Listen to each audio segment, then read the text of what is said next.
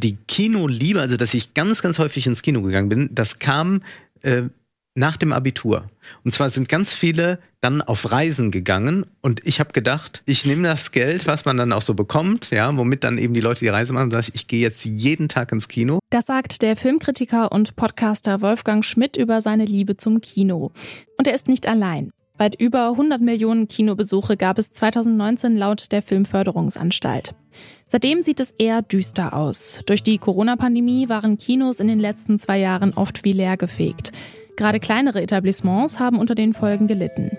Wir fragen uns daher, wie es um Arthouse-Kinos und deren Zukunft steht. Ich bin Laralina Götte. Hallo.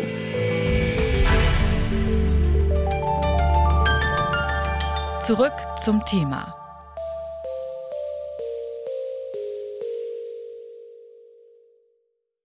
Bitte widmet eure Aufmerksamkeit unserem Werbepartner. Die Suche nach geeigneten Mitarbeitenden kann viel Zeit in Anspruch nehmen, muss sie aber nicht unbedingt, denn man kann sich helfen lassen. Zum Beispiel mit den Premium-Stellenanzeigen von Indeed, denn damit wird eure Stellenanzeige in der Suche sichtbarer und Bewerberinnen und Bewerber werden schneller auf euch aufmerksam. Indeed schenkt euch jetzt 75 Euro Startguthaben für eure Premium-Stellenanzeigen. Klickt dazu auf den Link in den Show Notes. Es gelten die AGB. 1895 zeigten die Brüder Lumière im Grand Café in Paris den Film Die Ankunft eines Zuges auf dem Bahnhof in La Ciotat. Das gilt als eine der ersten Filmvorführungen überhaupt. Angeblich, zumindest erzählt man sich das so, seien die Zuschauenden panisch aus dem Grand Café gelaufen. Sie hätten den Eindruck gehabt, dass der Zug wirklich einfährt. Und zwar direkt in das Café.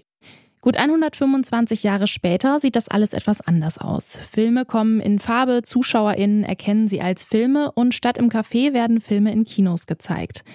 Die waren in den vergangenen zwei Jahren aber ähnlich leer, wie das Pariser Café 1895 nach der Vorführung gewesen sein soll. Das lag natürlich vor allem an der Corona-Pandemie. Neben den großen Filmpalästen waren die Indie- und Arthouse-Kinos besonders betroffen. Dort laufen nämlich nicht nur Blockbuster, die volle Säle versprechen, sondern auch nischige Filme, die eine kleinere Zielgruppe ansprechen. Über die Lage der Programmkinos hat mein Kollege Jonas Gretel Ende August mit Felix Bruder und Henrike Barke gesprochen. Felix Bruder ist Geschäftsführer der Arbeitsgemeinschaft Kino Gilde und Henrike Barke die Kuratorin des Filmprogramms der Filmkunstmesse Leipzig. Zunächst wollte Jonas wissen, ob heute dieselben Leute wieder in die Kinos gehen wie vor der Pandemie. Es hat sich ein bisschen verändert und erfreulicherweise gehen wieder mehr jüngere Menschen auch ins Kino. Mhm. Das hat natürlich die Kehrseite, dass wir davon ausgehen, dass viele Ältere immer noch einen gewissen Respekt oder eine Zurückhaltung vor geschlossenen Räumen mhm. haben. Auch jetzt noch zu sagen, ja, mh, hm, wir wissen nicht so recht, ob es sicher ist. Wir können nur immer wieder betonen, dass wir mit unseren Hygienemaßnahmen, mit unseren Lüftungstechnikanlagen eigentlich wirklich sehr, sehr sichere Orte sind. Bei uns wird im Gegensatz zu Restaurants oder Bars ja gar nicht gesprochen. Jeder guckt in eine Richtung. Also insofern kann man den Leuten nur sagen, im Kino, glaube ich, ist die Gefahr einer Ansteckung, wenn es darum geht, wirklich sehr, sehr gering. Gibt es noch andere Gründe, warum Leute vielleicht nicht kommen, außer die Angst vor Ansteckung?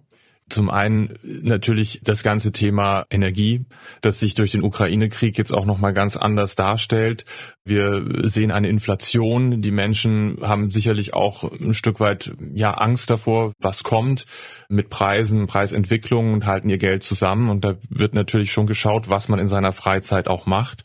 Und dann, das muss man auch sehen, hat sich über die Pandemiezeit hinweg natürlich auch das Rezeptionsverhalten der Menschen ein bisschen verändert. Das heißt, über alle Generationen hinweg haben die Leute schon mitbekommen, dass es im Internet Filme gibt, dass man jenseits der Streamer auch in Mediatheken Content findet.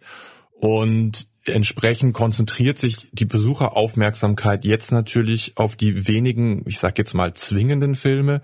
Kleinere Filme, unabhängige Filme haben es da sehr viel schwerer, weil natürlich diese weltweite Marketingmaschinerie so nicht existiert.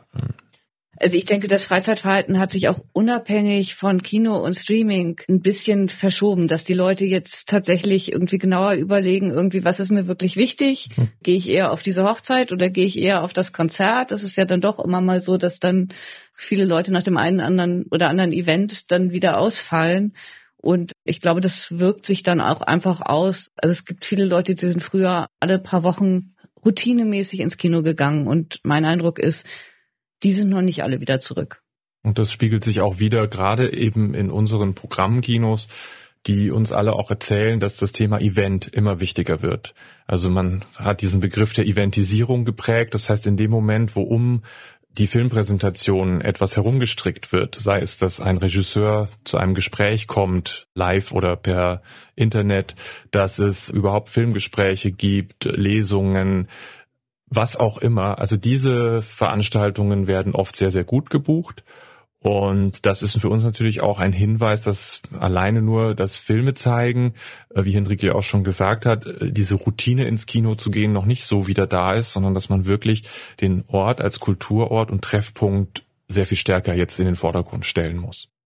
Also kann man so eine Besserung bei den Publikumszahlen erwarten oder ist es noch sehr spekulativ? Es ist spekulativ, aber wir hoffen natürlich alle darauf, dass der Herbst wieder mehr Zuschauer bringt, weil wir auch eine hohe und große Vielfalt an Filmen haben. Und gerade die Herbst-Wintermonate sind natürlich für die Kinos extrem wichtig, um sich sozusagen, wir sagen immer, den Speck anzufressen, um dann diese heißen Monate im Sommer zu überleben, wo die Menschen dann eben doch lieber am See oder im mhm. Schwimmbad sind. Und das Problem war in den vergangenen zwei Jahren, dass aber eben genau immer diese Monate im Winter dann wieder Corona-Hotspots mhm. sozusagen waren oder Hochzeiten waren. Und das hat die ganze Sache extrem schwierig gemacht. Also man muss sagen, das Open-Air-Kino funktioniert auch tatsächlich mhm. ganz gut. Und die Hoffnung ist tatsächlich, dass es im Herbst jetzt auch so ein paar Umsprechfilme im Arthouse gibt. Also es gab das ganze Jahr über immer einzelne Filme, die funktioniert haben. Das waren weniger als sonst und es waren auch mehr so wirklich nur einzelne Filme. Und es gibt auch so ein paar Titel im Herbst, die sind sehr vielversprechend und da hoffen wir einfach, dass die die Leute ins Kino kriegen, dass sie dann die Trailer sehen, dass sie dann auch den Rest entdecken, der da ist. Sie blicken jetzt so langsam in Richtung Herbst, Winter. Wie bereiten Sie sich denn konkret darauf vor, auch mit Blick vielleicht auf die steigenden Energiepreise? Kann man sich da konkret darauf vorbereiten oder wie läuft die Planung? Ja, das sind natürlich zahlreiche Herausforderungen. Eben zum einen wollen wir die Zuschauer wieder begeistern von dem Kulturort Kino. Und das nächste Thema Energie ist angesprochen. Hier sind wir als Verband auch gefragt und gefordert. Und ja, das ist so eine Mischung aus der Arbeit vor Ort in den Kinos, in ihrer Nachbarschaft und der Verbandsarbeit, der politischen Arbeit, um eben auch hier der Politik zu sagen, ja, Kinos sind auch sehr energieintensive Wirtschaftsbetriebe, wenn man so will. Und wir werden da sicherlich auch wieder Unterstützung benötigen, um das abzufedern. Was brauchst du denn konkret für Unterstützung oder was brauchst du generell konkret, um die Kinos jetzt zu retten? Also das sind tatsächlich zwei wesentliche Faktoren. Es ist echtes Geld, um diesen Energiepreisschock über den Winter abzufedern, der auf jeden Fall kommen wird. Und jeder kann sich vorstellen, wie schwer das ist, das mit Besuchern wettzumachen. Und das Zweite ist, dass wir auch weiterhin darauf setzen, Investitionshilfen zu bekommen. Es gab Rücklagen.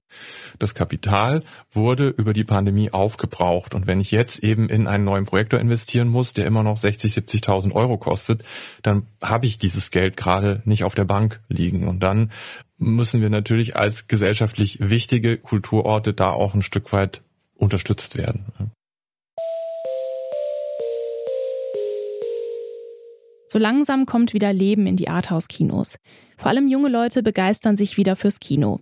Die Zukunft hängt aber auch stark von den Entwicklungen der Pandemie und den Energiepreisen ab und wie eventuelle Hilfen aussehen würden. Für KinobetreiberInnen gibt es dennoch gute Nachrichten. Die Liebe zum Kino scheint ungebrochen, wie wir bei einer kleinen Straßenumfrage erfahren haben. Ja, ist natürlich eine Sache, dass man jetzt irgendwie ein bisschen mehr aufs Geld gucken muss und sich dann, wenn man ins Kino geht, überlegt, okay, gibt es nicht auch einen Film zu Hause, den man gucken möchte?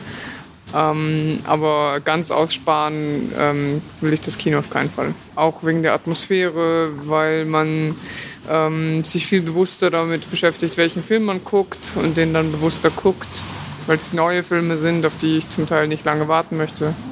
Und damit sind wir raus für heute. Die redaktionelle Arbeit zu dieser Folge kam von Lars Fein, Alea Rentmeister, Lucia Juncker und Eleonore Grahovac. Produziert hat Benjamin Sedani. Chef vom Dienst war Anton Burmester. Das Gespräch hatte Jonas Gretel geführt und mein Name ist Lara-Lena Gödde. Ich sage Tschüss und bis zum nächsten Mal. Zurück zum Thema vom Podcast Radio Detektor FM.